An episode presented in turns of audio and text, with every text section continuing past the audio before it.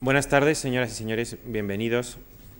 Eh, como saben, este año cumplimos 50 años la, Fundación Juan Mar y con ese motivo, en el terreno de las conferencias, hemos ido dedicando ciclos en los que continuamente se repite la misma estructura, la misma idea, 50 años de, en aquellas materias en las que la Fundación ha estado presente en su largo recorrido. Hemos hecho conferencias 50 años de sociología y ciencia política, Hemos hecho 50 años de literatura, 50 años de filosofía, 50 años de biología. Después del verano haremos 50 años de arte y 50 años de música, puesto que es evidente que a estas materias la Fundación ha dedicado un gran esfuerzo. Pero es menos conocido, pero igualmente real, que la Fundación ha estado presente en el área de ilusionismo, puesto que desde 1988 la Fundación Juan Mar tiene a disposición del público una biblioteca de ilusionismo iniciada con 950 libros y 35 revistas que donó a esta institución José Puchol eh, de Montis, coleccionista de libros de magia. Este fondo es muy variado, asciende ahora a más de 2.000 libros y 43 títulos de revista. Todo el fondo está informatizado, como el resto de las bibliotecas de la Fundación, la de Música y Teatro o la de Julio Cortázar, y por tanto puede consultarse en la página web que tiene esta institución. Además, no es una extravagancia que la Fundación haya acogido en su seno una biblioteca de ilusionismo, puesto que consideramos ilusionismo de alguna manera un arte, una ciencia, una técnica que ha de combinar, por una parte, lo propio de las artes representativas, como la música o el teatro, que decía que también tenemos unas bibliotecas respectivas sobre esa materia en la Fundación, pero también, sin duda, un, eh, artes relacionadas con la psicología visual que ha estado muy desarrollado en, los libros que estudian esta materia. En el fondo de ilusionismo que posee esta institución figura, entre otros, el que se considera el libro de magia más antiguo de España, publicado en Madrid en 1733, el llamado Minguet, así conocido por todos los magos y expertos y en, ilusionismo, porque su autor se llama Pablo Minguet e Irol. También puede consultarse la colección completa de The Linking Ring, en la que puede aprenderse pues multitud de trucos de magia. La, no, no, no, más de un cuarto de la colección de la biblioteca están en español, puesto que el libro, el, lenguaje oficial del ilusionismo es inglés, aunque en nuestra biblioteca existen libros de, muy variadas, eh, de variados idiomas, desde luego el portugués, el francés, el alemán o incluso el chino. Iniciamos hoy un ciclo de dos conferencias. Eh, que imparte eh, don Juan Tamariz y con el título, la de hoy, Por arte de magia, medio siglo de magia en España, y el jueves, Por arte de magia, medio siglo de magia en el mundo. Es evidente que Juan Tamariz no necesita una presentación a los que sean aficionados a este arte. Eh, no obstante, puedo decir que nació en Madrid en 1942, lleva más de 30 años de actividad profesional como mago y teórico del ilusionismo, actúa en todo el mundo combinando giras de conferencias para los magos de Europa y América, con charlas y conferencias culturales sobre historia de la magia para públicos profanos y especializados, actuaciones en vivo y en televisión en cadenas extranjeras y españolas. Como estudioso de la magia, ha escrito libros técnicos de magia para magos, una quincena, traducidos algunos al francés, al inglés, al alemán, y una historia de la magia en tres volúmenes, así como un curso de magia de más de 600 páginas que ha conocido varias ediciones en España y Sudamérica. Entre sus libros, además de los citados, pueden mencionarse Los cinco puntos mágicos, eh, Monedas y monedas, Magicolor, La vía mágica, mágica, Secretos de magia, potagia, Magia, potagia y sonata. También ha realizado diversos cortometrajes y vídeos sobre esta materia para programas culturales de televisión, eh, televisión española y canal franco-alemán Arte y entre los numerosos premios espigamos algunos de ellos, el campeón mundial de magia en 1973, mago del año en Estados Unidos, Los Ángeles, 1993, campeón del mundo de cartomagia en París, 1973, Gran Premio Extraordinario de España, San Sebastián, 1972, primer premio de magia profesional, Washington, 1993. Según palabras del propio Juan Tamariz, estas conferencias habrán de ser un recorrido fascinante por la historia reciente de este arte de encantamiento. Seguro que nos encantará tanto a ustedes como a nosotros. En nombre de la Fundación Juan Mar quiero dar a Juan Tamariz las gracias más sinceras por su participación en nuestras actividades y a todos ustedes por su asistencia.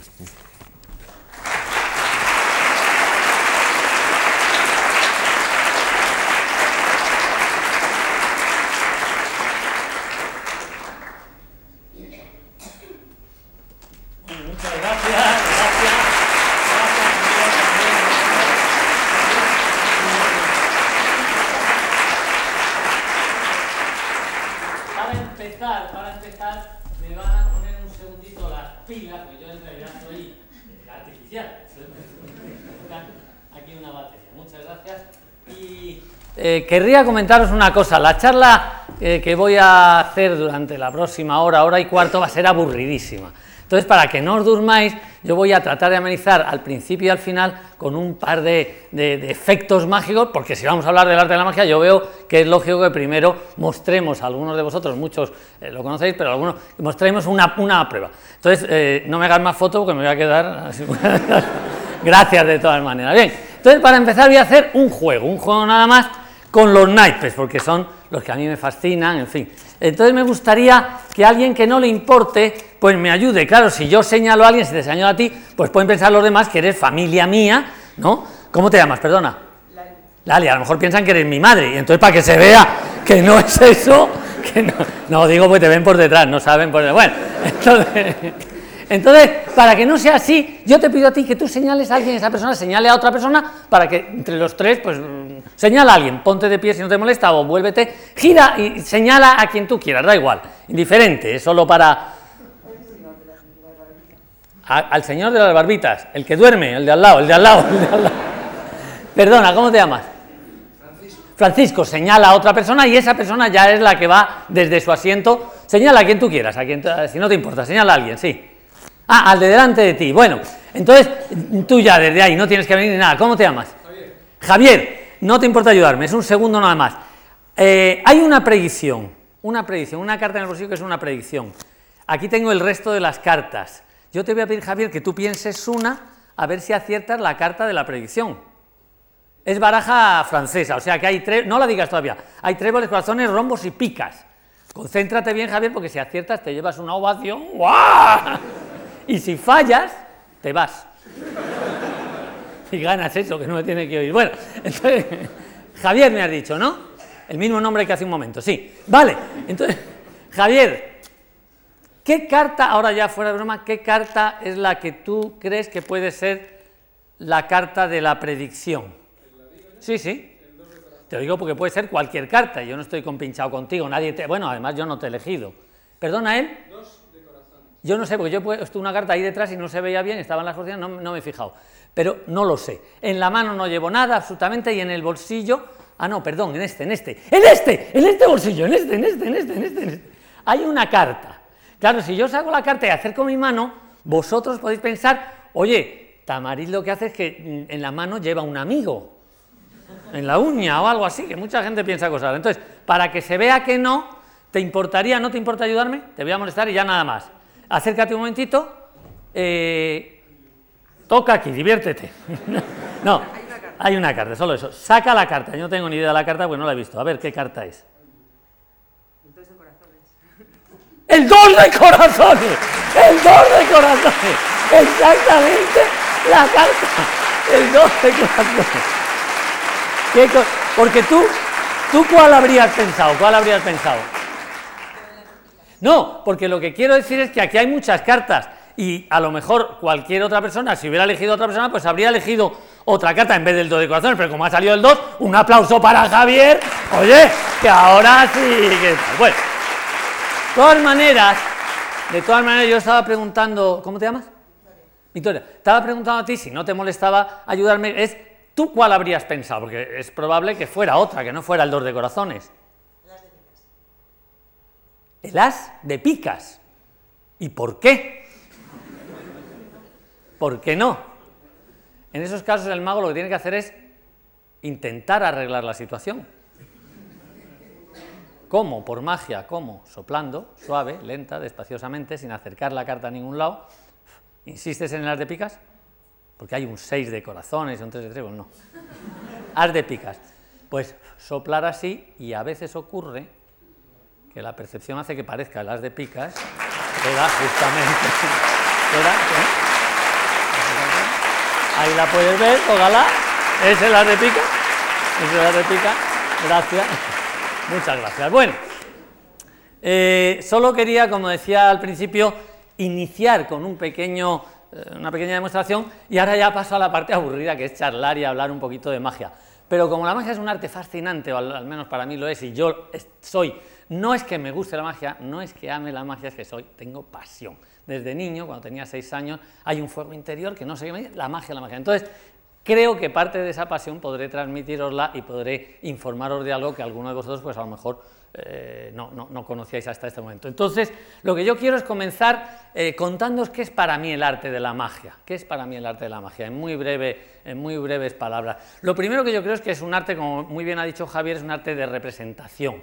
Como todas las artes de representación, se hace, es un arte escénica, se hace en algún sitio donde otros nos miran, pero eh, tiene algunas particularidades. Tiene una estructura dramática, como puede tener el teatro, la novela o cualquiera que se cualquier arte que desarrolle dramáticamente, tiene su presentación de conflicto, el conflicto, el nudo y luego el desenlace con una particularidad eh, curiosa y específica, que es que no tiene eh, desenlace. O sea, nosotros los magos planteamos un conflicto lógico, por ejemplo, en este caso. Por eso he hecho un juego para poder referirme a él. Yo he dicho, piensa una carta que está en el bolsillo, eh, a ver si es la carta, cuando te has acercado y la has sacado, espero que todos estaréis diciendo, a ver si eso no es, si es, cuando era la carta hay un conflicto lógico, no puede ser, como podía saber este chico, este chavalín, que soy un, este muchachuelo con la cara que tiene, como podía saber la carta que iban a decir, y el mago va y no lo resuelve. El conflicto queda ahí latente en el clima, en el momento climático máximo de atención y de tensión y de drama, no se resuelve. Entonces, en ese sentido, tiene una cierta diferencia. Luego comentaré un poco más sobre este aspecto específico de la magia. Eh, otra, eh, voy a ir mirando los apuntitos para poder ir rápido. Otro, otro de las características de este arte es que tiene que ver con el teatro, tiene que ver con el cine, pero está, eh, es diferente a los dos. Y me voy a explicar, me voy a explicar. Para mí, es, eh, el teatro, como todos sabemos, pues de alguna manera podría definirse, siempre todo lo que voy a decir es muy esquemático eh, y por tanto eh, falta de, a falta de matices, desde luego, el teatro se podría decir que es un espejo que ponemos ante la realidad para vernos a nosotros mismos, espejos a veces planos, a veces los deformados de cóncavos y convexos, pero en cualquier caso un espejo, y esa, esa realidad se refleja en el teatro, nos conocemos mejor, vivimos, tenemos vivencias de nosotros mismos, pero hecho, hecho por personas reales. Los actores y las actrices son personas de carne y hueso que se puede palpar. Para mí el cine, yo durante una época eh, eh, yo estudié dirección de cine, hice algunos cortos, algunas nunca llegué a hacer eh, películas, pero siempre es un arte que me ha apasionado y en la próxima conferencia comentaré cómo nació todo el arte del cine, nació de la magia, cómo desde Méliès, anteriormente Robertson y todo, la parte técnica y la parte espectáculo eh, provinieron de, magos. Pero hoy solo deciros que el cine yo pienso que es de alguna manera también un espejo pero que mm, se manifiesta, es un, espejo no solo ante la realidad, sino también a veces ante los sueños, lo imposible, lo deseable, el ver eh, eh, sitios lejanos, eh, el vivir en un desierto, el vivir debajo del mar, todo eso que no lo podemos realizar fácilmente, el cine nos lo muestra como un sueño, sin pensar que por eso el cine solo tenga esa función que no es evasiva, pero en fin, que tiene un espejo ante los sueños, pero no con personas reales, son imágenes, son imágenes que además, como todos sabemos, son un truco, porque el cine es un truco que 24 imágenes pasando cada, eh, en cada segundo nos hacen la ilusión de movimiento. No solo no hay personas, ni siquiera hay movimiento. Bueno, e, e, ese sería, eh, para decirlo muy esquemáticamente, espejo ante los sueños. ¿Y la magia? Pues para mí la magia es un arte que lo que tendemos los magos es a representar a poner un espejo ante los sueños, también ante aquellos deseos imposibles. Me gustaría ser capaz de prever el futuro, de saber lo que me va a ocurrir mañana o pasado o a otros, como en este caso yo sabía sin, eh, que ibas a decir justamente el dos de corazones. Esa, o me gustaría transformar la realidad cuando no me es grata. Si en un momento hay algo que no me gusta, a lo mejor me gustaría plis en un plis transformar aquello y que cambie a mi gusto, como en el caso de que la carta dos de corazones, porque tú preferías otra y quedaba muy mal que saliera otra, bueno, pues lo hemos soplado y trabajado. estos deseos imposibles de realizar en el sentido de que sin hacer nada sería imposible que esa carta o que yo supiese de antemano que una persona elegida libremente al azar iba a nombrar una carta al azar y era la que yo tenía prevista, pues eso, eh, esos deseos o sueños imposibles los representamos los magos, pero no con imágenes, sí con personas reales, porque aunque no os lo parezca, tócame, tócame para que veas que soy real, porque hay mucha gente que está diciendo, esto es un, un láser, no, eh, es virtual. Bueno, entonces Ahí estaría la diferencia y a mí me parece que ahí está ese intermedio hermosísimo y esa función específica de la magia. Para no aburriros, sigo rápidamente en cada uno de los puntos. Yo creo que es un arte de lo imposible.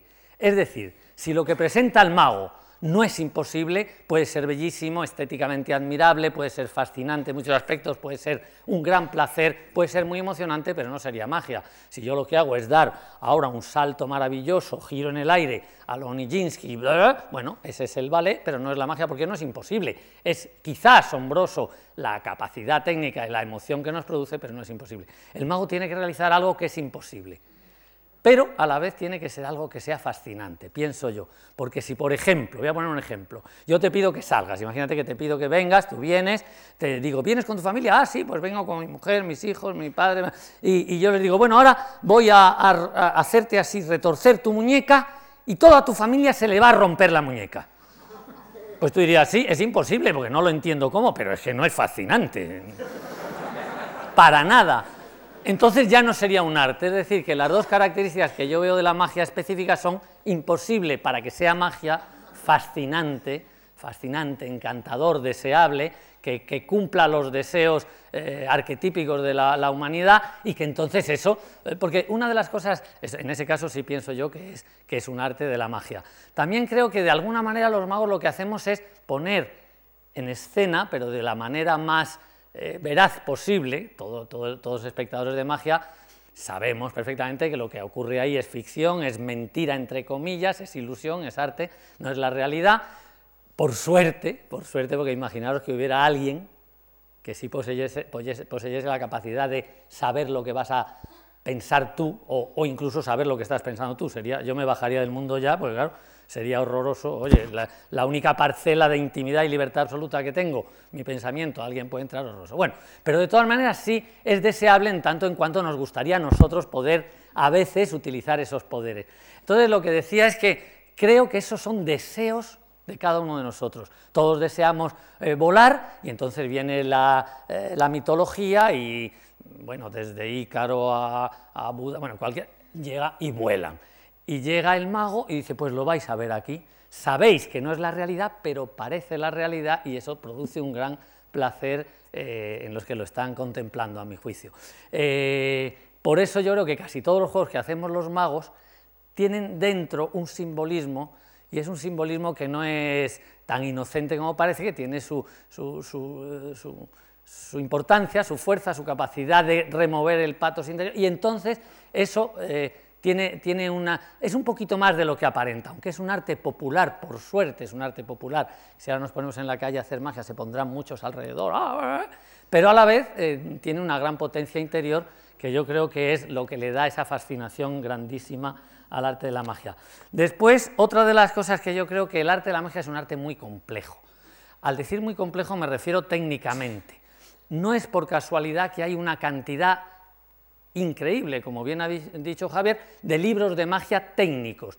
Técnicos, porque al decir técnico no me refiero solo a la habilidad digital, que es lo primero que uno piensa, ¿no? El mago, ¿qué habilidad? No, por ejemplo, yo no puedo tener habilidad digital para mm, decir que una carta que está en el bolsillo, que yo no me acerco, sino que tú, a ver cómo he hecho yo, ahí entra la psicología, entra la psicología en muy alto grado, y en la próxima charla del próximo jueves yo comentaré algunos detalles de, sobre la, eh, cómo engañar a la percepción, a la memoria, a la, a la, atención, cómo engañar para ilusionar, cómo engañar para ilusionar. Entonces, lo que decía es que es muy complejo porque voy a poner un ejemplo. Si nosotros ponemos un pianista, obviamente ese pianista tiene que tener una, eh, primero el sentido de la musicalidad, las emociones, etc. Pero digo ahora técnicamente, físicamente.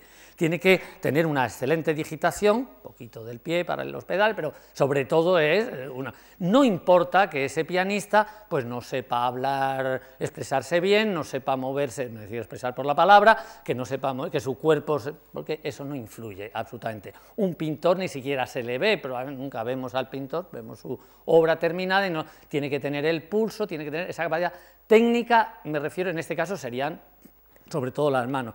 En un escritor puede no tener, puede, en fin, físicamente no tiene que utilizar prácticamente nada, solo su gran capacidad de pensamiento, su juego con las palabras y su verbalización o escritura eh, y jugar con ellas y los conceptos. Bien, eh, un actor ya tiene que utilizar más parte de su cuerpo, ya tiene que utilizar todos ellos se da por descontado que tienen sus capacidades interiores de transmisión del arte y de sentimiento artístico. Pero un actor tiene que saber eh, cómo mover los pies, cómo colocar su cuerpo, expresar con el cuerpo, expresar con la cara, con la mirada, con los ojos, verbalizar, eh, dominar la dicción, etc. A veces las palabras no importa tanto porque en general, hablo muy en general, vienen escritas por el autor y lo que tiene que hacer es eh, reproducirlas, ¿verdad? Mm, pero en cambio, por ejemplo, los dedos no tiene... Yo he asesorado a algunos actores, me acuerdo algunos magníficos, Marsillac y otros, y ellos me decían, no, yo es que soy un manaza, se me caen, tengo que coger una flor que en una obra de arrabal, el, el arquitecto y el emperador de Asiria, él tenía que hacer, y me decía, es que a mí un vaso es que se me cae casi, bueno, porque no tiene por qué tener habilidad digital ninguna. Y el mago, en cambio, cuando hacemos efectos de magia de este estilo, porque hay distintas especialidades, y luego hablaré de ella, la especialidad de las grandes ilusiones con cajas grandes o con eh, personas que aparecen y desaparecen, ahí la habilidad digital es menor, ahí es la corporal, etc. Eh, pero eh, el mentalista solo hace sobre todo con... Pero este tipo de magia, que es la más completa y a mi juicio la más difícil, en, esta magia tenemos que hacer que intervenga todo, desde cómo colocamos los pies, hay que estudiar sus 45 grados, la dirección, cómo expresar con el cuerpo, cómo retraerse, cómo relajarse, tensión, la respiración, la voz, la palabra es fundamental, lo que digamos es esencial, tenemos que tratar de que cuando yo diga una cosa se evoque y se recuerde algo que ha sucedido, a veces algo que no ha sucedido y que se evoque mal para que la ilusión se, complete, a veces eh, tengo que utilizar también, obviamente, las manos, los dedos, el cuerpo, es decir, que ahí tengo que utilizar casi todos los elementos de mi cuerpo. Y eso, le hace, eso hace que la magia exija una enorme cantidad de técnicas físicas, físicas y, por eso hay tantos libros, por eso en, la fundación, en la biblioteca, hay unas maravillas de libros técnicos, pero de todos los estilos. Hay desde libros que hablan de cómo eh, debe el mago eh, moverse hacia adelante, cuál es la mirada, al mismo tiempo. Eh, hay, hay momentos en que hay que, al mismo tiempo, estar diciendo una cosa eh, realizar otra, para que, secretamente, con las manos, realizar una aparentemente, al mismo tiempo hay que cruzar la mirada con las manos, coordinar la mirada con la palabra, con el tono, con y todo eso le da un encanto especialísimo, porque cuando hay que estudiar magia y ensayamos los magos, una de las cosas hermosas y fascinantes es que tenemos que dedicar al mismo juego, que a lo mejor es una pieza que dura como este que he hecho yo, a lo mejor escasamente un minuto, y hay que dedicar cuatro años a estudiarla a fondo, a saber cómo se prepara y tal. No nos a mí por lo menos no me importa que los espectadores no perciban, no perciban, ¡ah! ¡qué trabajo lleva! No importa, el caso es que sientan en un momento esa sensación de lo imposible y deseable.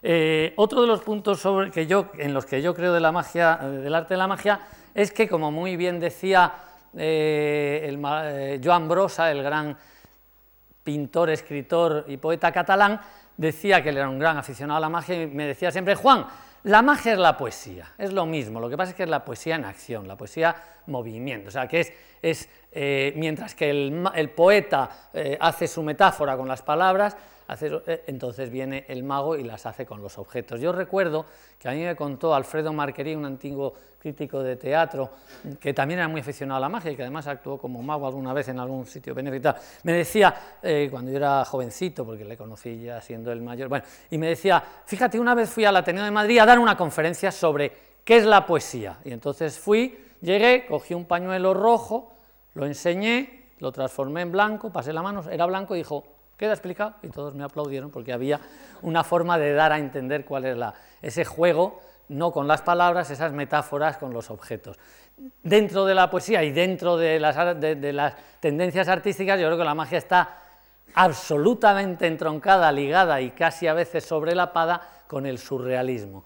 Con el surrealismo porque ese eh, movimiento tan fecundísimo y a mi juicio inagotable, que eh, en todas las artes ha tenido su importancia. Y en la magia yo creo que tanto es así que yo una vez me permití una broma, escribí un ensayo que era ¿qué es la magia?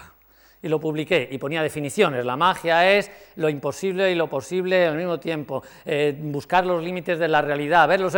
Y cuando ya había acabado cinco o seis definiciones ponía, ha sido, os he gastado una broma. En realidad estas son definiciones pues desde Benjamín hasta Magritte, a otros, sobre el surrealismo y he cambiado la palabra surrealismo por la palabra magia y resultaba que casaba perfectamente. Era prácticamente.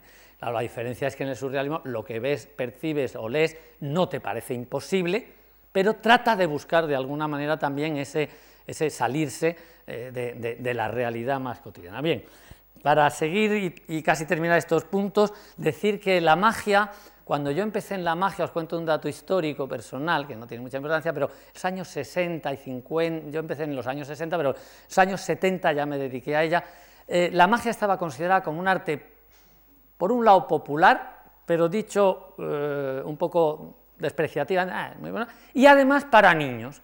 Y el para niños se decía con un tono muy despectivo, ah, eso es para niños, se llamaba prestidigitación entonces. Entonces decían, oye, yo quiero dedicarme a esto. Y me decían, sí, bueno, pero es que cuando hagamos una fiesta para los niños te llaman. Y yo decía, no, a mí me gustan mucho los niños, pero es que yo veo que esto se puede hacer para los adultos. Y que... Entonces, pensábase entonces, digámoslo así arcaicamente, en que era solo para niños. Después se vio que no, muchos magos hoy día, y a lo largo de eso, actuamos y actúan en teatros, y siempre es para adultos, y hoy he vuelto a creer, he vuelto un poquito hacia atrás, pienso que sí, que es solo para niños.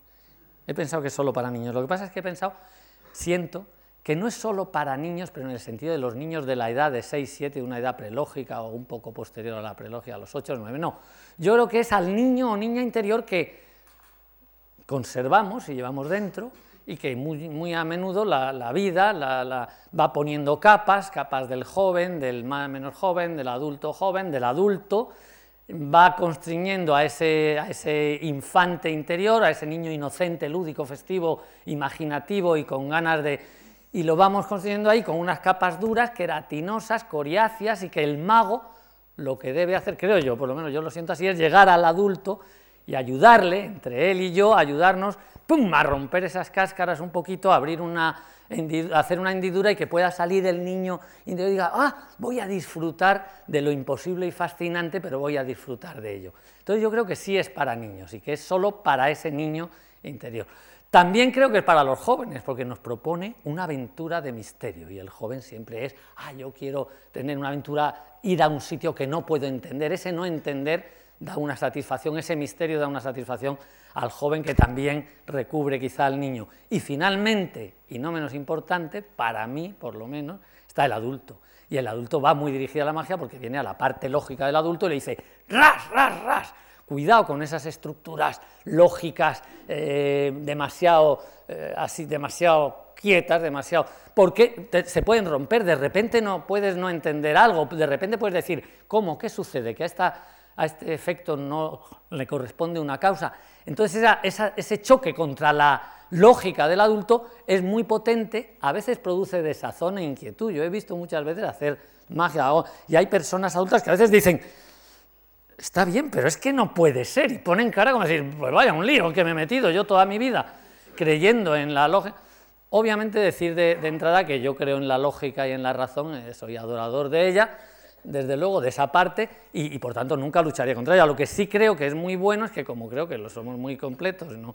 entonces creo que hay otra parte, como todos creemos y sabemos, otra parte que no es la parte de la lógica, es la parte de la imaginación, de la fantasía, de la creatividad, de la intuición. Y yo creo que el mago lo que intenta, o lo que intentamos es decir, voy primero a desafiar el toro de la lógica, llamémosle así, le voy a citar, le voy a decir, lógica, ven, ven, ven, ven, ven. Y cuando viene el toro, con, el engaño, fijaros qué casualidad en este símil, que en los toros a la capa se llama también el engaño. Bueno, entonces voy a decirle, pasa por aquí, otra vez, ahora te banderilleo, ahora te mato, el toro de la lógica muge, queda en el suelo, ah, medio muerto, desfallecido, y entonces es posible que esa persona que ha dejado momentáneamente y voluntariamente, desde luego, pero ayudado por el mago a dejar la lógica un momento ahí aparte, es cuando puede desarrollar su imaginación y montarse en un una especie de Pegaso, caballo al lado de la imaginación, que le lleve al arco iris, a disfrutar, a volver a tener vivencias de la infancia, tener vivencias de lo imposible, de lo imaginado,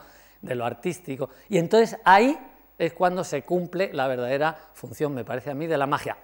Obviamente, cuando ha terminado ese paseo fascinante y maravilloso, eh, se le ven, volvemos a la realidad, no hace falta decir nada, todos los espectadores saben recuperan al toro de la logia, despierta, vente conmigo, yo ya sé, todos sabemos que aquello que ha sucedido tiene una explicación, lo bueno es que el espectador no, no está engañado, porque el espectador sabe que hay una razón lógica, que hay una razón lógica detrás de todo y natural, detrás de todo lo imposible que ha visto. Lo único que pasa es que esa razón lógica no sabe exactamente cuál es, no sé qué ha hecho, sé que hay algo y no sé qué ha hecho. Y entonces vuelve a ponerse su, su lógica, se va a su casa y yo creo que se va más rico, más hombre, más completo y con unas vivencias que le pueden ser duraderas y que le puede ayudar a disfrutar de nuevo cuando las evoque o las memorice.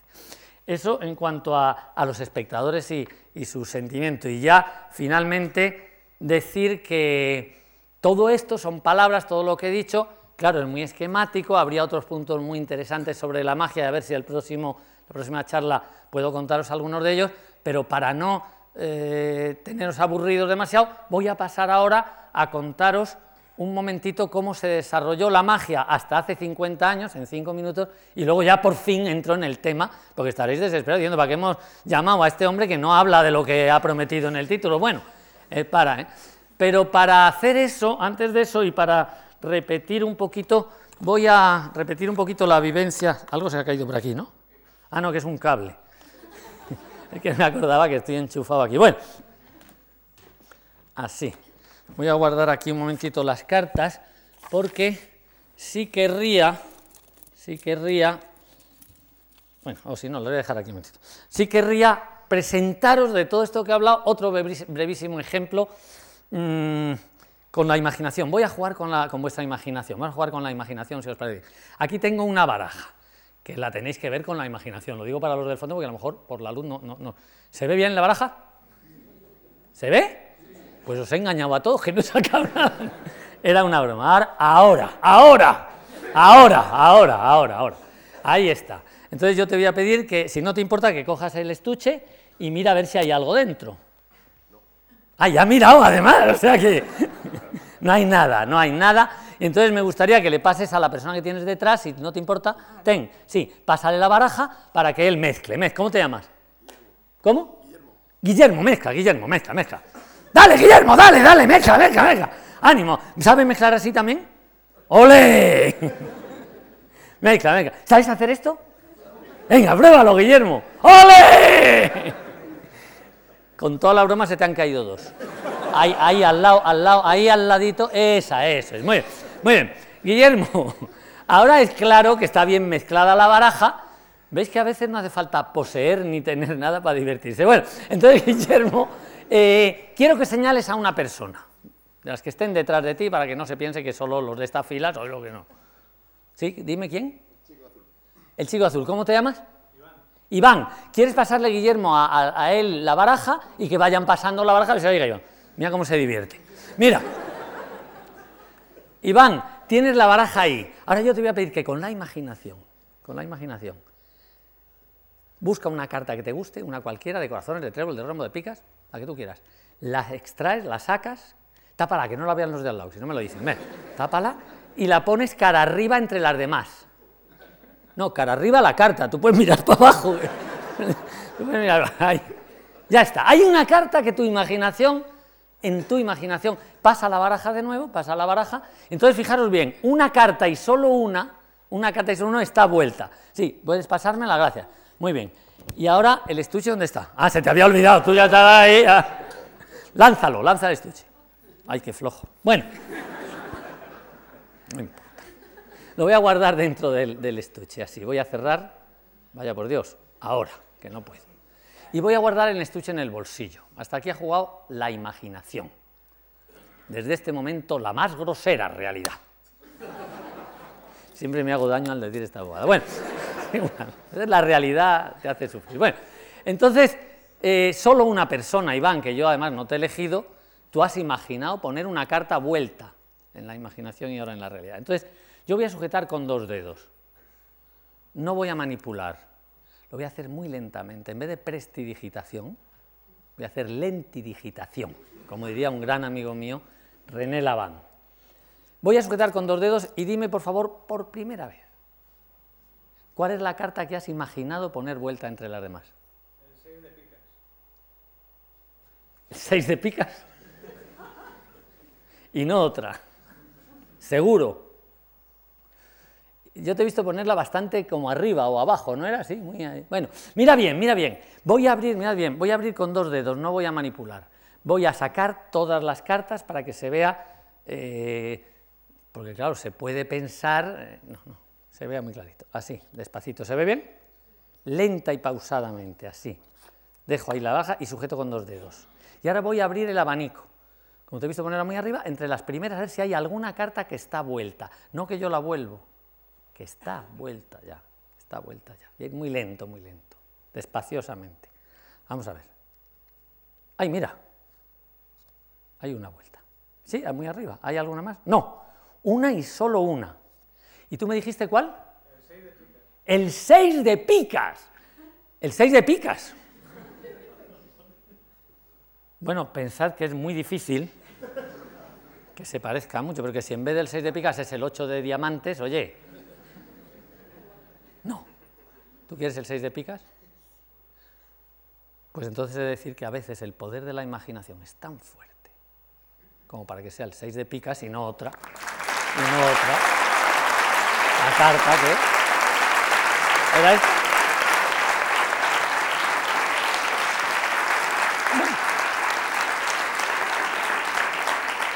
Podemos efectivamente comprobar que puede ser algo imposible y, oye, y que no hace falta ni siquiera tener nada. Bien, ahora voy a, eh, a pasar a este lado, espérate que me tengo que acordar, porque al lado tengo el cordón umbilical eh, para...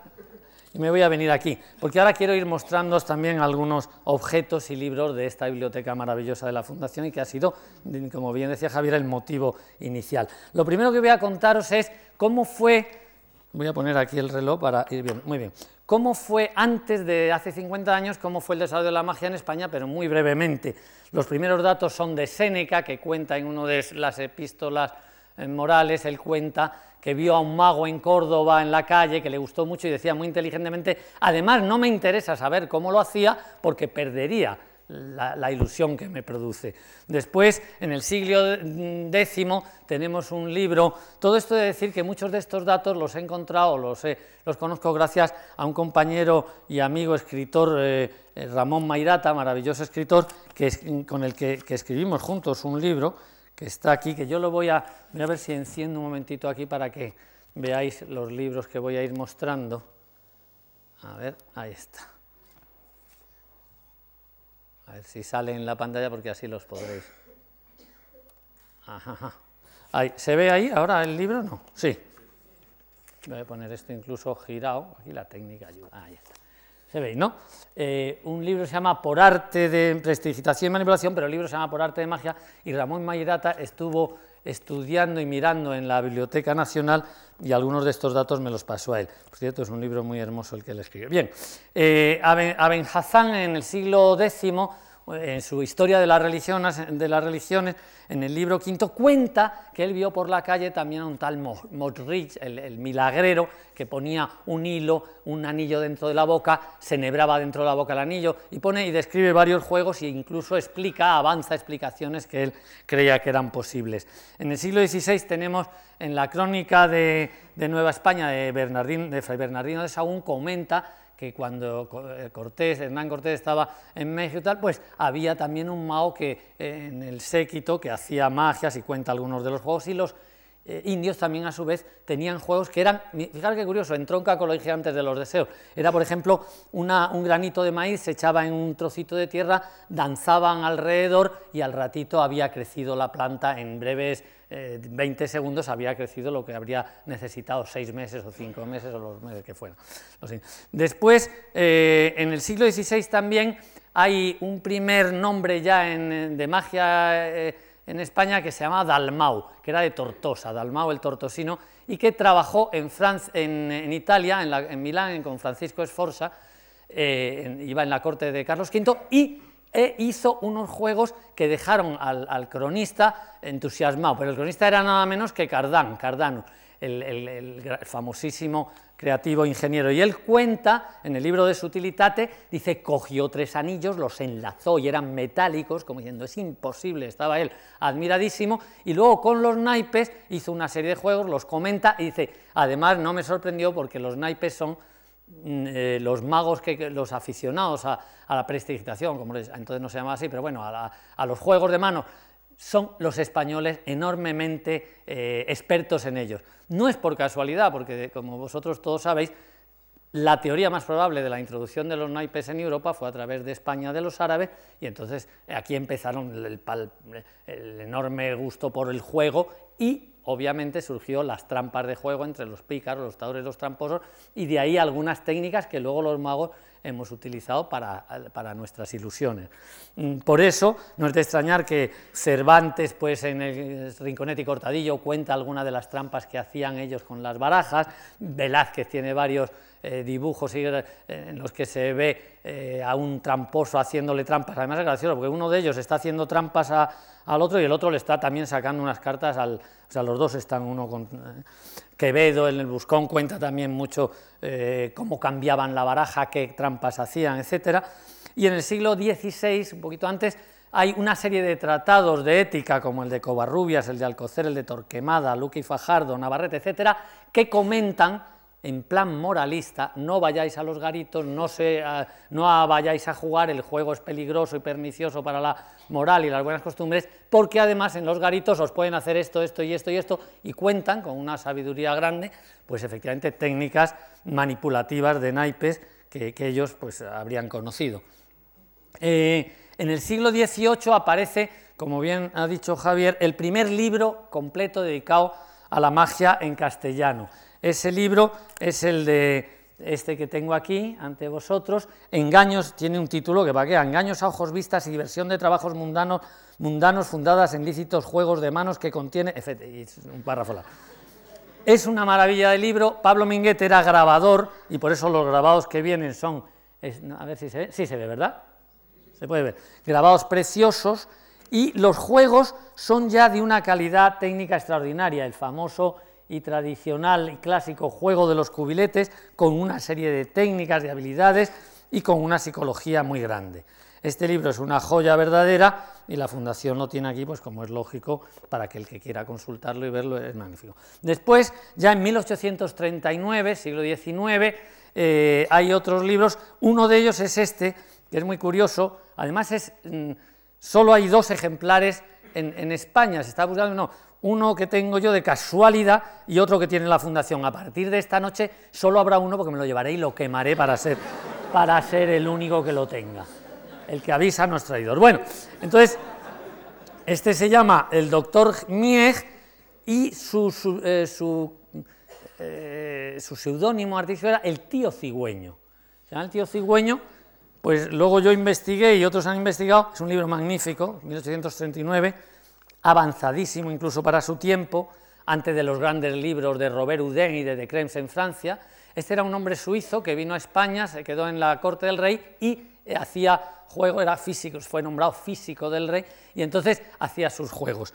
Eh, después de ello, mm, vamos a ver, para ir eh, rápidamente, el tío Digüeño, sí, en el siglo XIX también se tienen noticias, por ejemplo, había mucha magia de la fantasmagoría, que hablaré el próximo día como antecedente del cine, con proyecciones de linterna mágica, etcétera, y la cámara oscura, proyecciones con la cámara oscura, la que, por ejemplo, Goya, pues y Jovellanos eran muy aficionados y tenían, Goya se cuenta que en algunos sitios que era muy aficionado a ella, e incluso hay una tesis doctoral de una norteamericana que me la pasó una vez, ahora no me acuerdo de qué universidad, que trataba de decir las pinturas negras estaban basadas en cómo vería él con la cámara. Bueno, no sé.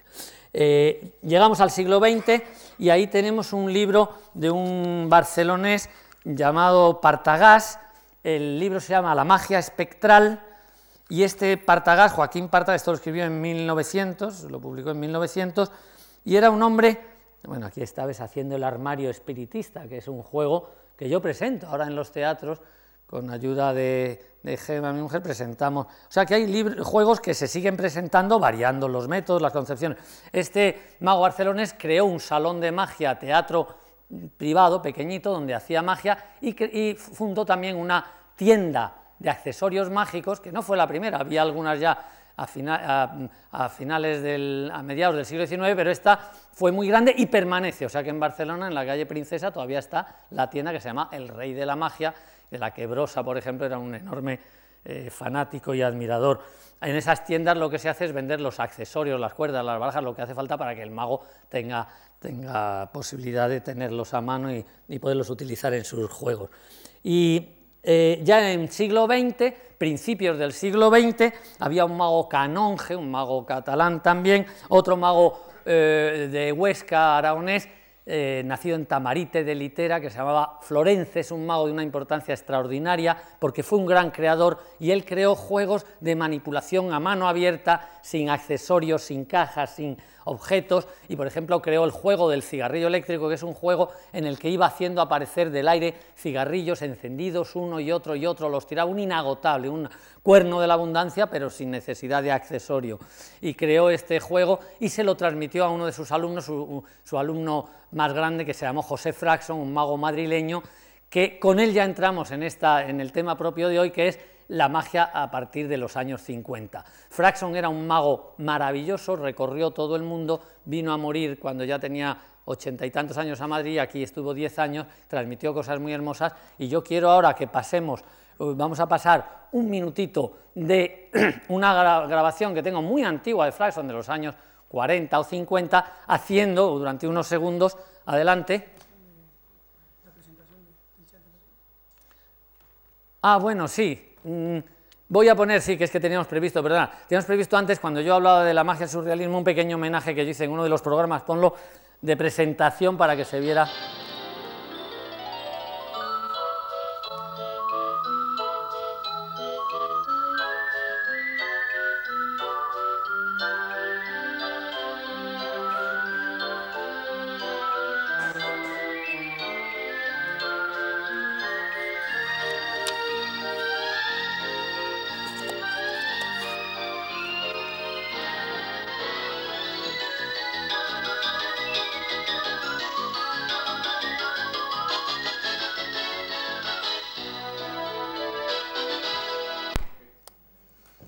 Bueno, esto es solo un pequeño detalle, un tonto al homenaje a Magritte, a Escher, en fin.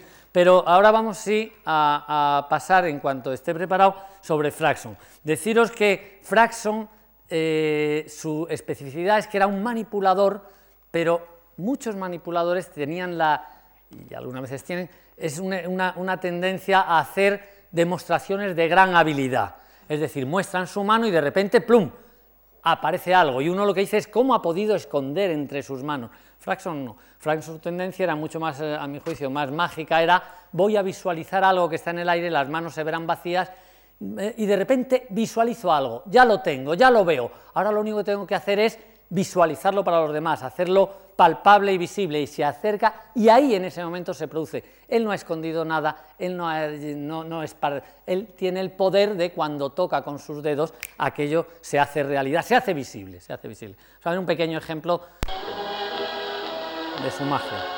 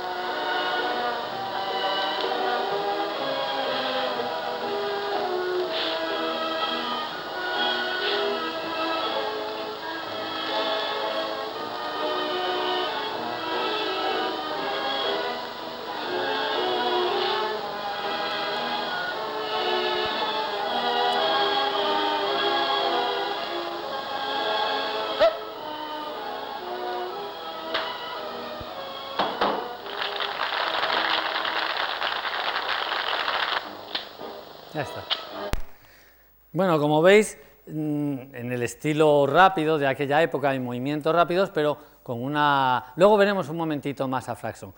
Eh, vamos a pasar ahora al número 4, vamos a saltarnos el 3 al número 4, y entonces voy a contar un poquitito cómo se desarrollaron estas cinco últimas décadas, décadas en la magia española. En los años 50 los magos trabajaban habían trabajado en teatros, pero estaban ya terminando y trabajaban en los musicoles, en las salas de fiesta. Era un mal lugar para trabajar en principio, porque los que iban a las salas de fiestas iban, pues muchos iban a ligar, otros iban a celebrar algo, pero no atendían mucho.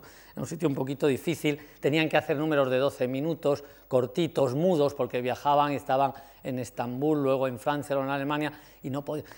Pero había, sí, de todas maneras, había magos de mucha calidad, y tuvo una gran influencia en España el que llegase un mago norteamericano, Channing Pollock, que hizo creación de palomas. No hacer aparecer palomas, sino que moldeaba, mostraba un pañuelo de seda, moldeaba la paloma, creía que la iba pensaba que la iba creando, iba haciendo los gestos, y efectivamente aparecía una paloma viva, pero no aparecía, la creaba él con sus manos, volaba, y, eso lo repetía a lo largo de su número varias veces, creó un impacto tremendo entre todos los magos, y aquí muchos magos realizaban, pues Hesfer, un mago maravilloso, Rundel, muchos otros magos españoles hacían en aquel entonces ese, efecto.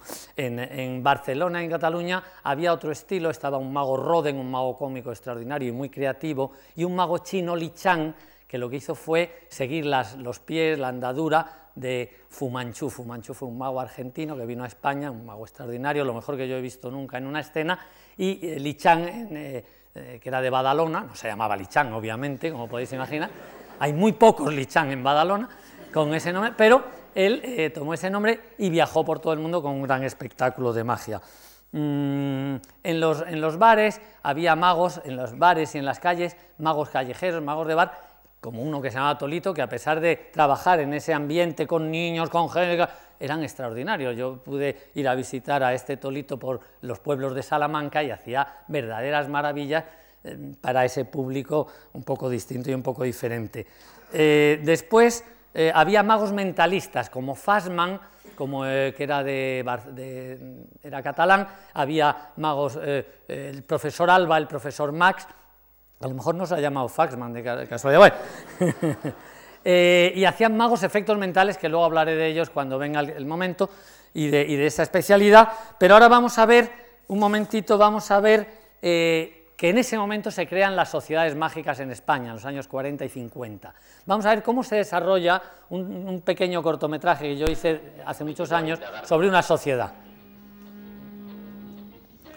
Una sociedad es un lugar donde los magos nos reunimos cada semana y se cuentan y nos contamos unos a otros, pues los juegos, hacemos, charlamos, nos comentamos, porque por suerte entre los magos hay muy buena comunicación, hay mucha fraternidad y nos contamos los, los También muestran sus artes ante los no iniciados en actuaciones públicas.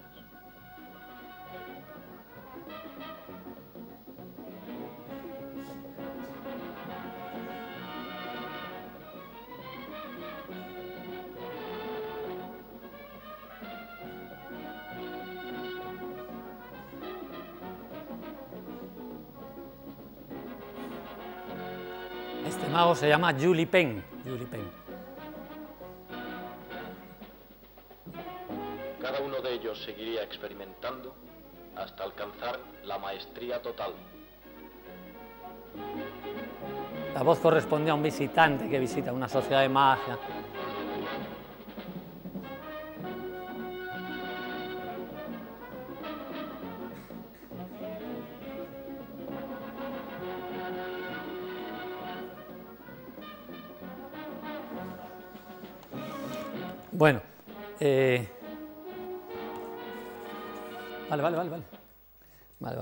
Bueno, hay otro más de la sociedad. Yo en realidad, ¿no? Eh, bueno, pues vamos a verlo, sí. Vamos a verlo, que creí que era en otro lugar. Donde un cigarrillo era esta es una reunión habitual dentro de una sociedad, en este caso la Sociedad Española de Ilusionismo en Madrid, en aquellos años. Él era un médico, el doctor Ballester, que también era un gran manipulador, discípulo de Fraxon y por tanto había aprendido el cigarrillo. Es el gran maestro Arturo de Ascanio, que luego veremos, manejando los naipes con una delicadeza y una maestría.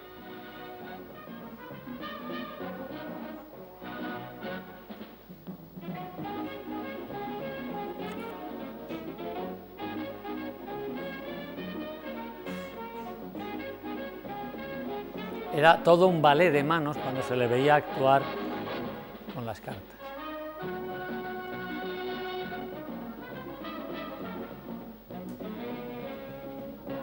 Donde había cartas en la nada, Este es Juan Antón, que fue uno de mis maestros.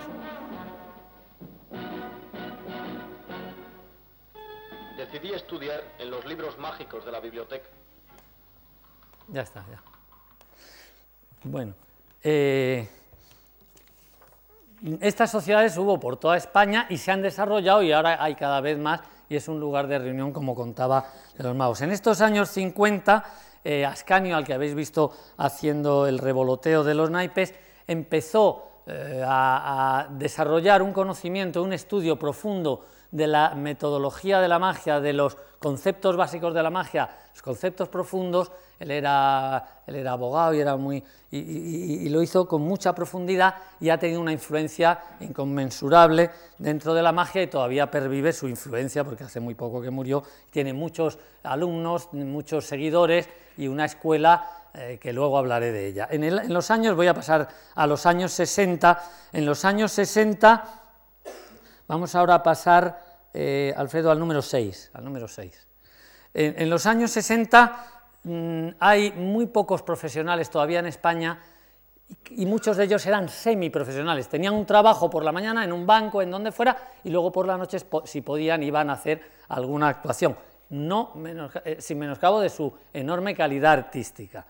Eh, se crearon unos certámenes en Madrid, empezaron a haber reuniones y congresos entre los propios magos y a dar conferencias entre los magos, que es una característica muy curiosa. Los propios magos nos damos charlas y conferencias continuamente unos a otros. Entonces, uno de mis eh, trabajos es ir también pues, a una sociedad de magia, los magos de Japón o de Estados Unidos, donde sea, te, contratan o de Italia, o de aquí, o de Santander, o de Caspurrillos del Monte, porque solo digo palabras eh, sitios muy lejanos, y que eh, les cuentas cómo es tu manera de entender la magia, cuál es tu técnica, cuál es tu filosofía, y a su vez ellos pues luego vienen y lo cuentan en otras charlas entre nosotros, y esa, hay- eh, somos muy permeables y eso permite que el avance ha sido fulgurante en estos últimos 40 o 50 años. Empezaron en los años 60 algunas de Ascanio maravillosas, Alfredo Florensa, José Puchol, el, el que donó el inicio del origen de esta biblioteca, también unas conferencias extraordinarias.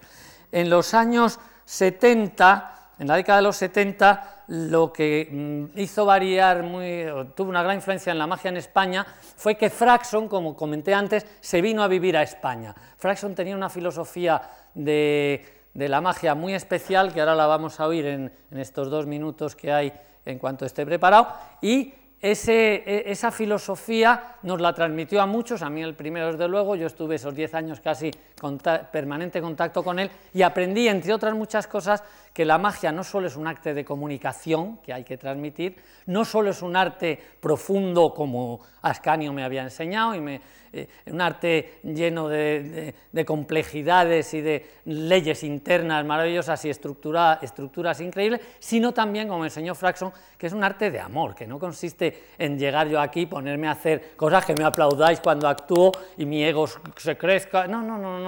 Que si yo amo lo que hago, que si yo amo aquello, yo lo puedo transmitir y esa transmisión de amor es una vivencia que eh, eh, es mucho más importante y mucho más interesante que solo en esta dirección y para yo engordar. Vamos a ver un poquito a Fraxon y oiremos un poquito sus palabras. primero voy a hacerles unas chispitas a la Flaxon, fíjese.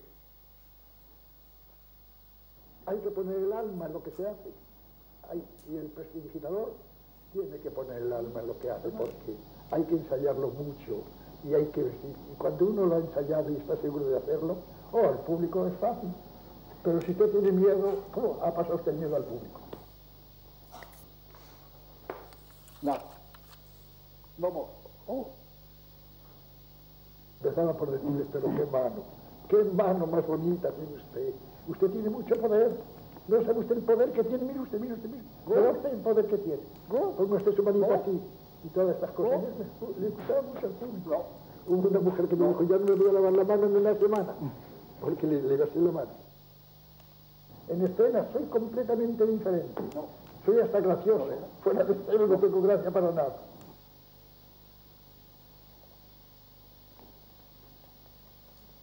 Ahí está. Eh, como veis, él creía firmemente en que lo que hay que hacer es amar tanto el arte, el oficio y el arte, ambas cosas. Hay que amarlo tanto, hay que ensayar. Precisamente una de las buenas cosas que tiene nuestra magia, para mí, como arte, es que como hay, como decía antes, es muy complejo, hay que dedicar mucho tiempo para luego un minuto o dos solo de representación o cinco, y entonces esa necesidad de ensayo, de dedicación, de esfuerzo, de energía, de creatividad, de, de luchar contra las dificultades, de ver que no sale, que no, que luego además cuando se presenta ante los espectadores, como todos somos distintos por suerte y tenemos psicologías bastante diferenciadas, resulta que cuando yo digo dime algo, pues me dices algo que no esperaba yo que dijeras, di un número, di una carta, mira aquí, no mira, y entonces tengo que sobre la marcha tener preparado un bagaje técnico y psicológico tal que me permita llevar a buen fin, a buen puerto la ilusión, que al final se consiga la ilusión. Entonces, en ese sentido, Fraxon me transmitió ese- esa pasión, ese cariño por el esfuerzo, la dedicación, el rigor, el hacerlo bien, como me había transmitido también Ascanio. Vamos a ir ahora al 8. ¿eh? al 8.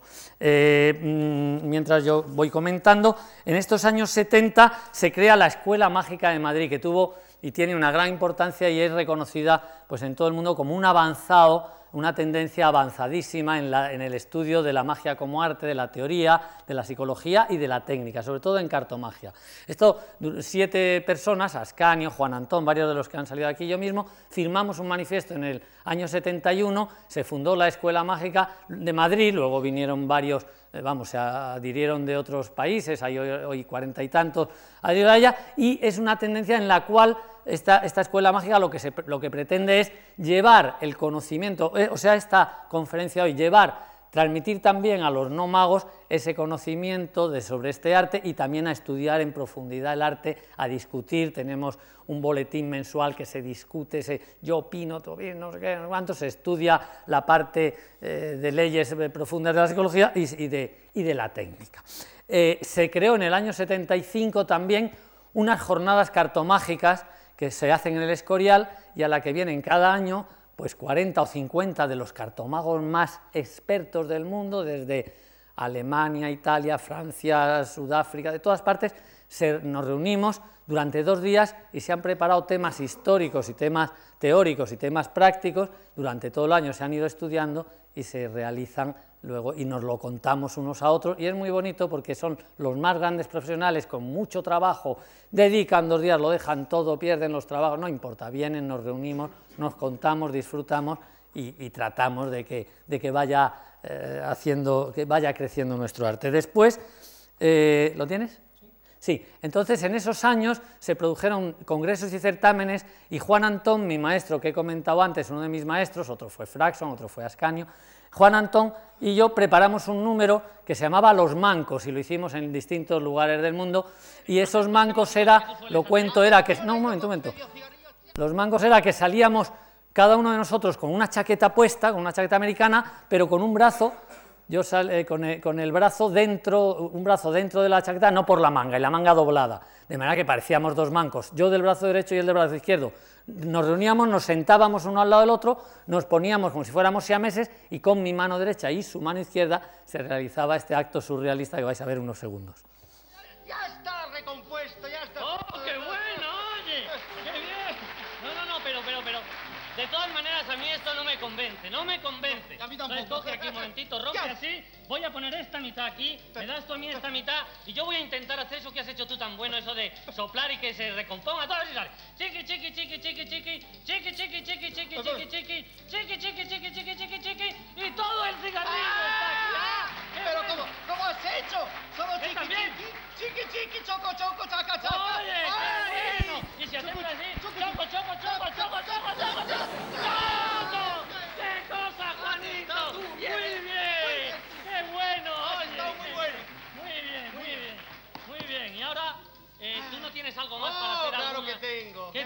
De la abuela, tú un bolso precioso, divino.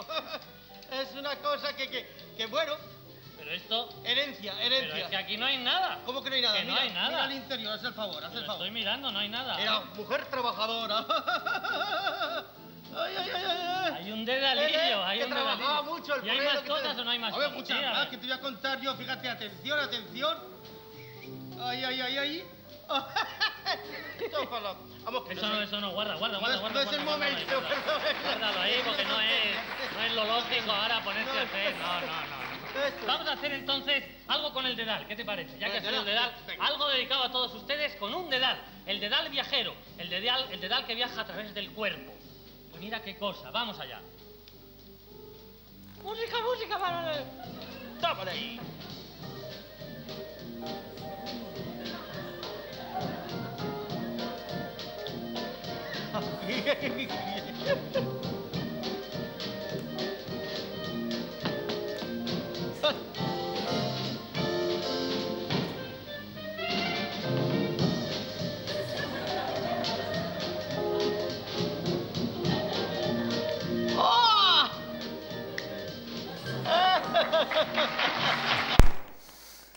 Bueno, eh, continúo con, estos años 70, ya paso a los 80.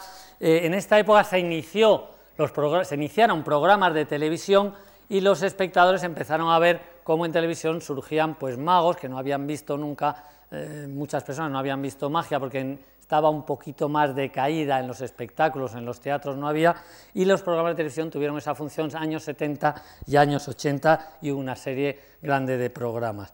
Eh, en estos años eh, 80, al principio de los años 80, cambió un poco el lugar donde trabajaban los magos. Ya decayeron las salas de fiesta, los teatros todavía no habían resurgido, quiero decir, la, magia en los teatros, que hoy sí, ahora lo contaré, y entonces hubo un momento en que los magos apenas tenían lugar para trabajar, apenas teníamos, pero entonces se pensaba en sitios, los bares de noche, los pubs, y hay muchos magos que se empezó, sobre todo en Madrid, hay una enorme cantidad de lugares donde los magos por la noche van, hacen magia al público que está allí y muy de cerca, muy íntimo, pueden coger las manos, pueden tocar los objetos. Entonces la, la- percepción es magia muy de cerca.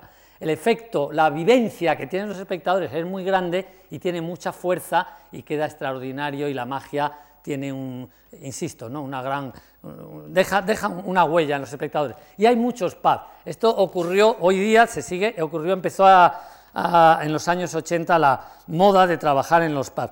Además, en esos años 80 empezó a estudiarse también en profundidad la historia de la magia. El mago había olvidado un poco la memoria, había pensado, bueno, no sé bien lo que han hecho los anteriores, estaban un poco con eso eh, que, es lo último, que ha salido último, pero se empezó a publicar libros sobre historia de la magia, eh, no solo en España, en, otras lenguas, y empezaron eh, a, estudiarse libros incluso antiguos. Por ejemplo, aquí tengo un libro de un mago catalán, Juan Bernat, que es de los años 50, y que es un libro maravilloso de técnica de cartas, y que aquí podremos ver, pues cómo con las fotos, ¿veis?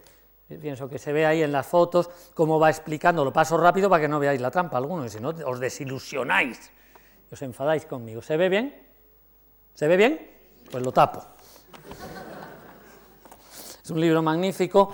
También eh, hay otros, otros libros eh, como este de Ascanio, del gran maestro Ascanio, del que tanta importancia eh, que, tiene, tantísima importancia tiene, que publicó en los años 59, 58, perdón, el año 58, y que es sobre cómo cambiar de color unas navajitas de colores, pero tiene dentro muchísimo más. Un mago eh, de Cataluña, Roden, Agapito Almonacid, él era director de orquesta, pero tenía como afición y a veces como profesión la magia y, eh, hizo un libro excelente de manipulación. Es una de las ramas, la manipulación, la que hemos comentado con Fraxon, que va por otro camino, apariciones de bolas, de monedas en las puntas de los dedos, sin mayor.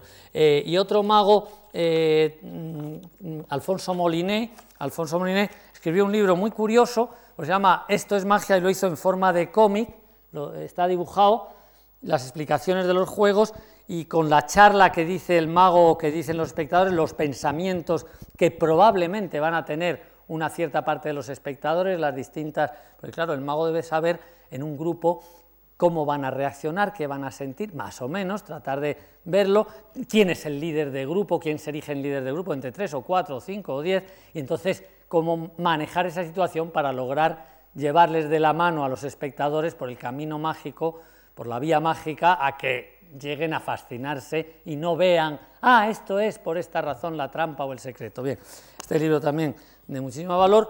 Después eh, voy a hablar ya en los años 80 y finales, y ya entramos en la, en la época actual, 90 y 2000, algunos magos como José Carroll, Pepe Carroll, desgraciadamente fallecido hace un año y medio, muy jovencito, pero mm, que fue un mago extraordinario, mm, sobre todo con las manos y con los naipes. Y, escribió un libro en el que trata una parte teórica, los conflictos que se producen entre el espectador y el, y el mago, los conflictos intelectuales, eh, otro tipo de conflictos, y, lo vas comentando.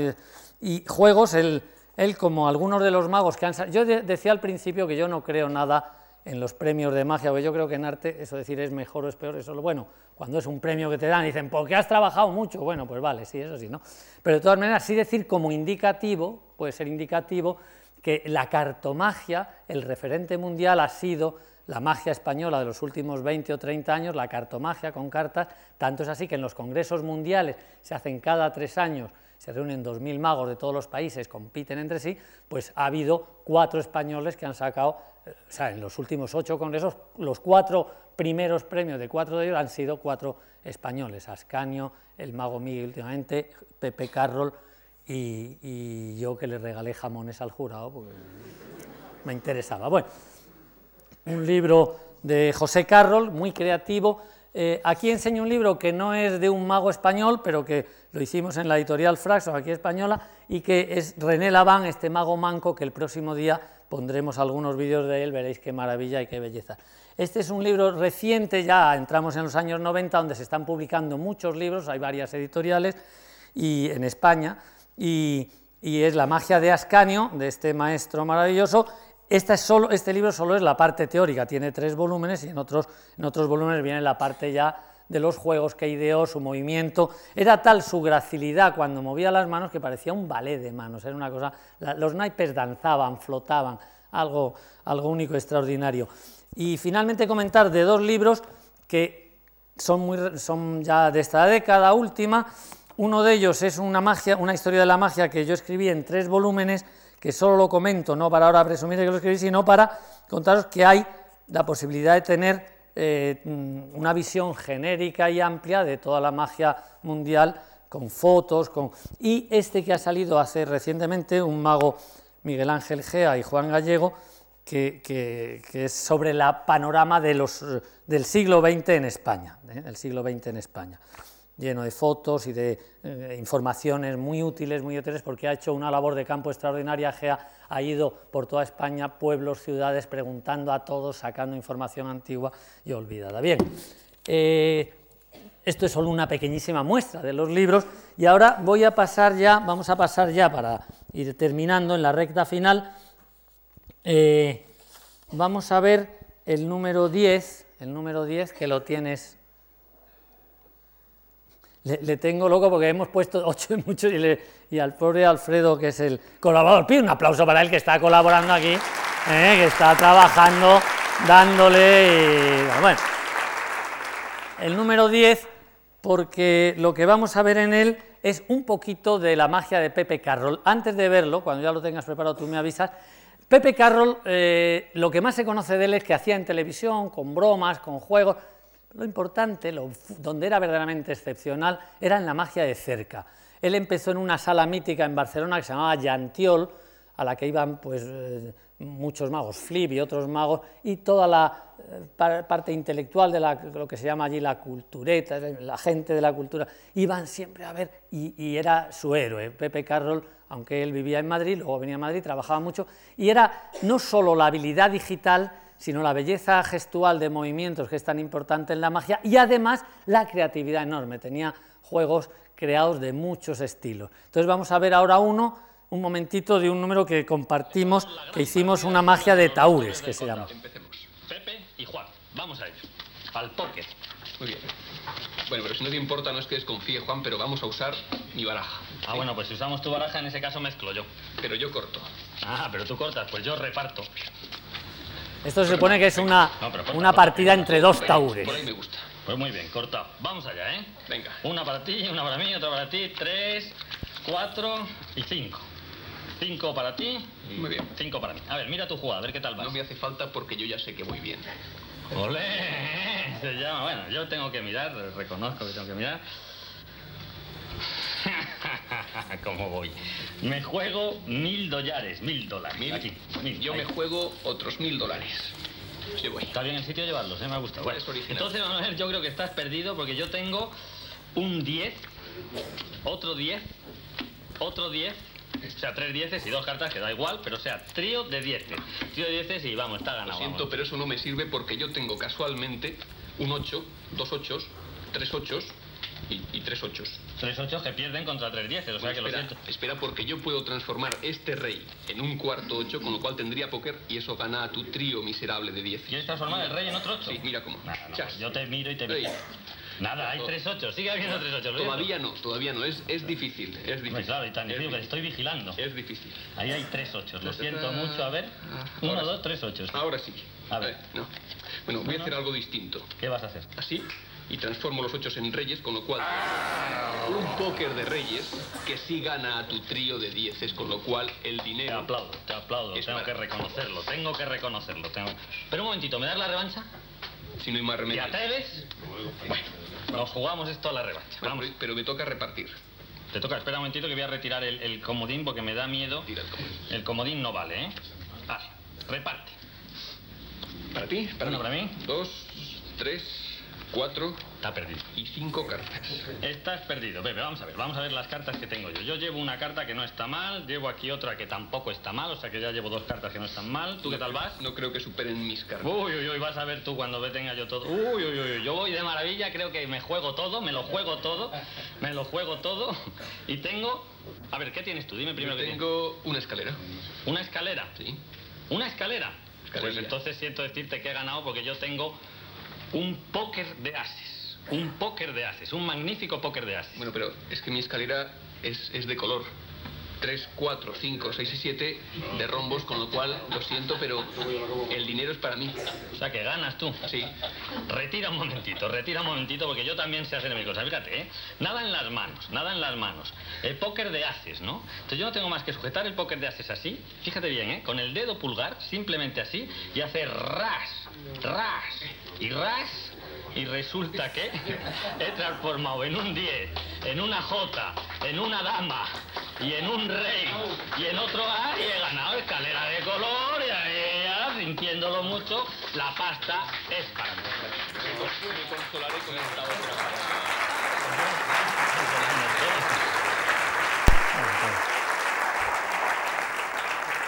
Bueno, habré- habréis visto la digitación de Pepe Carroll, la capacidad de movimiento y la pena es que no nos da tiempo, como es lógico, a poner, porque podríamos poner muchos ejemplos de su creatividad. Hacía un juego, por ejemplo, en que unas cartas rojas y unas cartas negras van viajando de una copa a la otra, pero normalmente ese juego se hace entre los magos poniendo... Y él se le ocurrió una idea preciosa, se ponía un guante rojo, un guante negro, y cuando las manos estaban en- sobre la copa aquí, aquí estaban las cartas rojas, pero si cruzaba las manos así, se venían las rojas donde estaban las- el guante rojo, es decir, aquí, las negras aquí, e iba demostrando que se iban cambiando de forma asombrosa y maravillosa, y muchos otros, muchos otros juegos extraordinarios.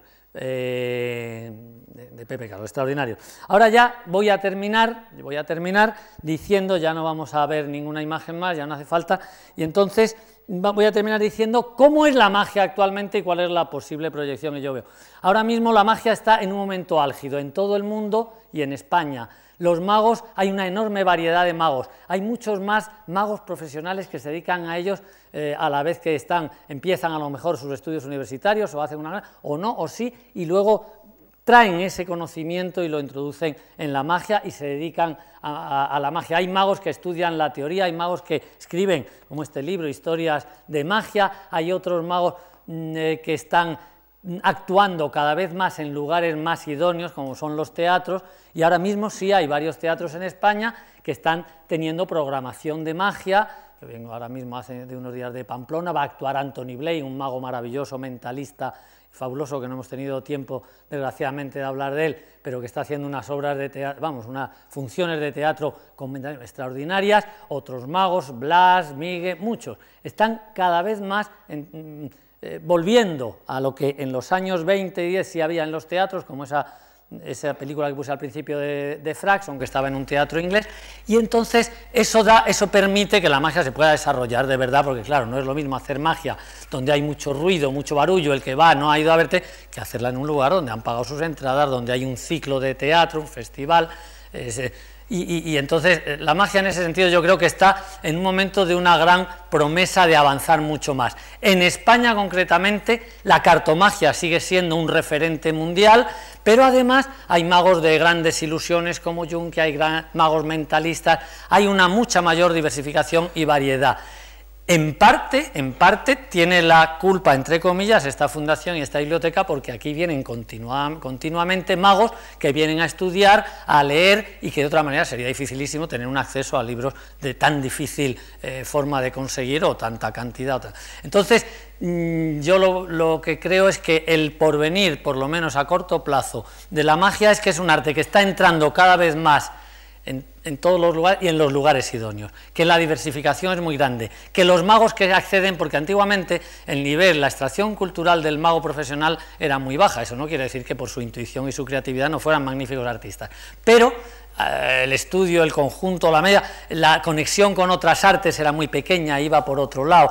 Ahora no, ahora hay una relación grandísima, todos los, eh, los magos estudian, saben y miran qué ¿Qué pueden hacer? Por ejemplo, pues un, hay un mago como Brachetti que hace, Arturo Brachetti, un número que está basado en Magritte, hay, eh, eh, en fin, hay, muchas combinaciones y, fusiones artísticas y desde luego yo creo que es un momento extraordinario y creo que en España, creo que en España, y la prueba es esto, si yo hace 20 años cuento que voy a dar una charla en un lugar tan extraordinario como la Fundación, vendrían dos o tres que serían mis padres que a la sazón vivían y además dormirían en el momento porque no me atenderían. ¿eh? Pero ahora no, ahora cada vez se crea, eh, hay, una, un interés mayor por el arte de la magia. Yo os agradezco muchísimo que hayáis venido hoy y sobre todo que no os hayáis dormido todos, porque hay dos o tres que sí, pero todos los demás no. Y entonces ya quiero retirarme, quiero dejaros hasta los que podáis venir el próximo día eh, y despedirme como inicié, es decir, con un juego de magia de 20 segundos. Entonces, sí me gustaría que alguien que no le importa que me ayude que venga, por ejemplo, ¿a ti no te importa? Es que además, como estás sentado ahí, te vendrá estupendo de hacer un... Vente, vente, vente, ¿cómo te llamas? André. ¿André? ¿André? ¿Eres de Sevilla? de París. ¿De París? Hombre. Pues nada, encantado, André, vente aquí. A mí me encanta París. Me gusta muchísimo el Támesis, es que es extraordinario. Bueno. André, te agradezco. Necesitaría otra silla, a ver si nos pudieran localizar. Ah, hay aquí otra silla. André, voy a traerte la silla. Ah, nos la trae José María. Como es uno de nuestros técnicos, yo pido que le aplaudamos a él en nombre para que sea representación de todos, de todos los. André, ponte aquí, por favor, perdona que no venga aquí. André, ponte ahí, ponte aquí a mi lado y voy a hacer un jueguito ya de despedida de 30 segundos. Yo voy a poner las cartas aquí, ¿se ven ahí? A ver. No, no, no. Ah, que hace falta que ponga el Ahí se ve, ¿no? A ver, ahora, ahí. Así, bueno. Hay que poner, hay que, hay que enchufar la cámara, conviene, sí. ¿Está? Ah, bueno, claro, es que dije que no íbamos a poner más, pero te engañé. Era, no voy a poner más de eso, pero sí más de esto para despedirnos. André, gracias por venir. Eh, ¿Tú eres mago? Ah, has venido por, por gusto de... Curiosidad. Por curiosidad. Bueno. Andrés, yo tengo aquí las cartas, las voy a extender así para que se vean, y te voy a pedir un favor, es solamente que tú me digas, bueno, antes de nada, si quieres tocar las cartas para que veas que son cartas normales, sí, ¿no? Entonces, Andrés, lo voy a hacer aquí en la cámara, ¿sí? Mira lo que voy a hacer. Yo me voy a volver, Andrés, te voy a pasar así cartas, y cuando tú quieras dices alto. Yo no miraré, yo miraré para allí, porque si miro para ahí, lo veo ahí en una pantallita, si miro allí, lo veo en la pantallita. Tú miras la carta y la pones aquí, y ves que ahí en la pantallita esa se ve, quiere decir que nuestros espectadores lo están viendo a través de la gran pantalla. ¿Te parece? ¿O hablo muy deprisa, Andrés? Está bien, está bien. Andrés, porque si quieres te lo digo en francés, pues yo Yo sé francés. My Taylor is rich. Bueno. Se vea que uno domina el idioma. André, eh, paso así, tú cuando quieras di alto. Alto. André, coge la carta y ahora yo no miro y tú la muestras a la cámara. Yo no miro, venga, muéstrala a la cámara. ¿Se ha visto en la cámara, sí o no? Sí, bájala, baja, André, André, que no la vea nadie, que no la vea nadie, y ponla aquí de nuevo. André, entonces tu carta ahora está aquí, pero si yo corto así, ahora ya está perdida, ahora ya no sabes dónde está, está por aquí, ¿no? Cuando tú me digas alto de nuevo, la de abajo, la de abajo, tu carta. Venga, André, di alto cuando tú quieras. Alto. Me has pillado, casi, bueno. André, André. El 2 de rombos. ¿Esta no es el 2 de rombos? Pero esta sí es el 2 de rombos. Ah, me había asustado que han dicho que no, digo, están todos bebidos. Este es el 2 de rombos. Yo lo único que he dicho que esta es el 2 de rombos. Ah, ¿Queréis decir que vuestra carta no era el 2 de rombos? Ah, pero por lo menos era parecida. Ah, bueno, pues eh, no me digas, yo te voy a preguntar, Andrés, si no te importa ayudarme, para que yo tenga una idea, ¿por lo menos era de rombos? ¡Sí! ¡Ah! A ver, André, eh, ¿era mayor o menor que el 2? Mayor. O sea, ¿tenía más puntos o menos? Más, más. Más. Qué pena, porque si me llegas a decir menos, pues ya es de la carta. Voy a tumbar esto para que no te vean la cara a través del agua. que- Quieta, pequeña. Bueno, entonces.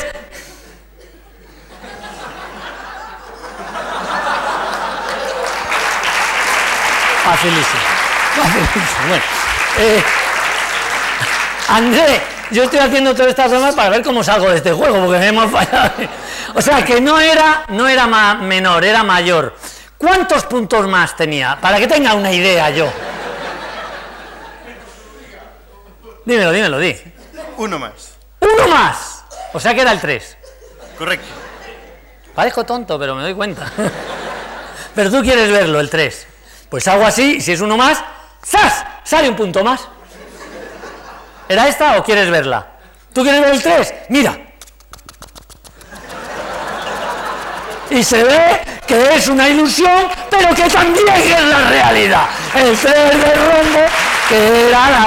Tócala, tócala, tócala, tócala, tócala, tócala. Es el punto, el punto, el punto. El punto del 3.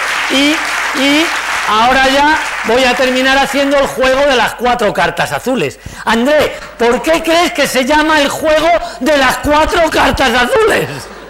¿Tú por qué crees, André? Cuatro cartas Porque hay cuatro cartas y son azules. azules. Muy bien. Que mucha gente se está ahora pensándolo, ¿no? Bueno. André, dime de verdad, yo te agradezco que me ayudes, ¿eh? Dime de verdad si se ve aquí que hay cuatro cartas y que son azules, sí, ¿no? ¿Tengo algo en la mano? No, en la otra mano no. Es más, sin que veas las cartas, ¿te importa tocarlas para que todos pu- puedan ser? Tócalas, tócalas. ¿Son verdaderas? ¿Son reales? Sí, ¿verdad? ¿Se ve bien en la pantalla o no? Ahora fijaros bien, el que quiera verlo que no parpadee porque esto dura nada, escasos segundos. Mira, dejo aquí las cartas, así, famoso juego final de todo, ¿eh? De las cuatro cartas azules, que se llama así porque hay cuatro cartas azules. Si doy un golpecito, una de ellas plas, se vuelve es el 4. Si otro golpito plas, se vuelve otra es el 4. Si otro golpito plas, se vuelve otro es el 4. Si otro golpito plas, se vuelve otro es el 4. Pero si de otro golpito plas, se vuelve ahora y es un as. Si doy otro golpito plas, se vuelve y es otro as. Si doy otro golpito plas, se vuelve y es otro as. Y si doy el cuarto golpito, se vuelve el cuarto as. Y me han dicho, oye, y además de ases y cuatro, podrían salir, qué sé yo, comodines. Digo, "¿Y yo qué sé. Y me ha de, oye, ¿y por detrás? Digo, por detrás no, es el juego de las cuatro cartas azules. Me dice uno, es que yo ya veo globos verdes. Y digo, no, tú lo que ves son gatos negros. Y dice, no, yo lo que veo son chicas de rojo. Y tú qué ves, dice, yo todo rojo. Y tú dices, yo elefante. Y yo qué sé. Lo que veo y lo que no veo, porque es el famoso juego. André, André, tócala, tócala, tócala, tócala, tócala. Tócala, ¿sí? nada, nada de las cuatro cartas azules. Gracias de verdad, gracias, muchas gracias. Gracias a él, gracias a la Fundación, gracias a todos vosotros y hasta otro día. Gracias, gracias. Muchas gracias. Gracias, gracias, gracias. Gracias, gracias. Gracias. Gracias. Gracias.